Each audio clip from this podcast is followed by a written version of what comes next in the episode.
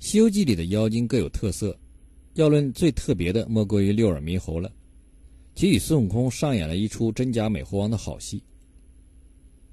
与孙悟空一模一样的六耳猕猴，在取经路上诡异的出现，且只有如来才知道有此一种的存在，其他神仙，包括神通广大的观音等，都没有听说过，无法分辨。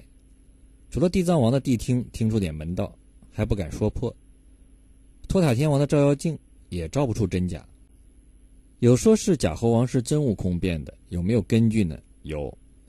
其实作者已经通过如来的口暗示了真假猴王所代表的意义：一个人对某个事情的左右摇摆的二心。原文有：“如来降天花，普散缤纷，祭礼宝座，对大众道：‘汝等俱是一心。’”且看二心竞斗而来也。假猴王就是孙悟空自身的二心所变。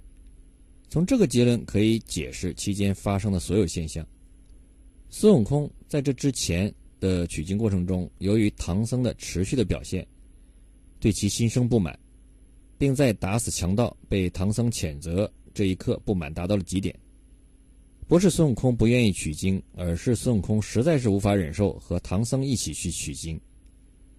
但是唐僧是事先确定的取经人，因此孙悟空对唐僧的不满，在取经发起端演变成对于取经的三心二意。假设六耳是孙悟空的不满之心所变，则各路神仙无法分辨悟空的真实身份，两个悟空一般无二，则顺理成章便很好解释了。那最终如来的一番解说，这厮非天非地，非神非人非鬼。亦非裸非鳞非毛非羽非鲲，又有四猴混世，不入十类之种。以此结论，做如何解释呢？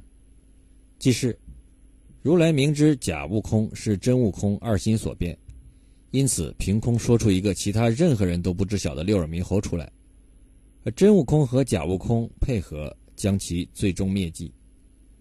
后续还可以如往常的进行，该取经取经，该成佛成佛。打死的那个是谁并不重要，这也能合理的解释谛听为何不敢说出真相，因为真相就是两个都是真孙悟空，说破后揭了孙悟空自身内心的老底，容易引发孙悟空的愤怒，不如交给孙悟空真正的主人如来去解决。同时，作为一个给普通大众看的内容，以一个直接的故事形式比较容易被接受。而是否能够想明白所谓的二心设定的含义并不重要，重要的是有这样一个有趣又能合理自圆其说的故事。而愿意多做思考的，可以慢慢琢磨，自然也能明白其中的含义。这是一种故事化的象征性的讲述。实际上，书中对于二心的设定不止一处，另一处不这么明显。在乌鸡国，文殊菩萨道：“你不知道，当初这乌鸡国王。”好善斋僧，佛差我来度他归西，早证金身罗汉。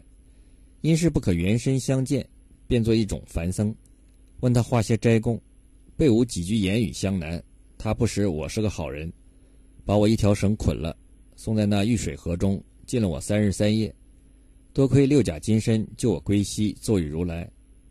如来将此怪，令到此处，推他下井，禁他三年，以报吾三日水斋之恨。一饮一啄，莫非前定。今得汝等来此，成了功绩。施利怪是为了给文殊报仇，以还因果，而文殊又叫做文殊师利。师利虽然故事中是文殊的坐骑，但实际暗示的是师利本人所化，和真假悟空一样。虽然在故事上是两个形象，但是从中能看出是一体二心。师利即文殊师利的师利谐音。是文殊菩萨的因果心。在真假猴王一段故事当中，还揭示了这样一个事实，那就是孙悟空已经明了了取经的真正意义。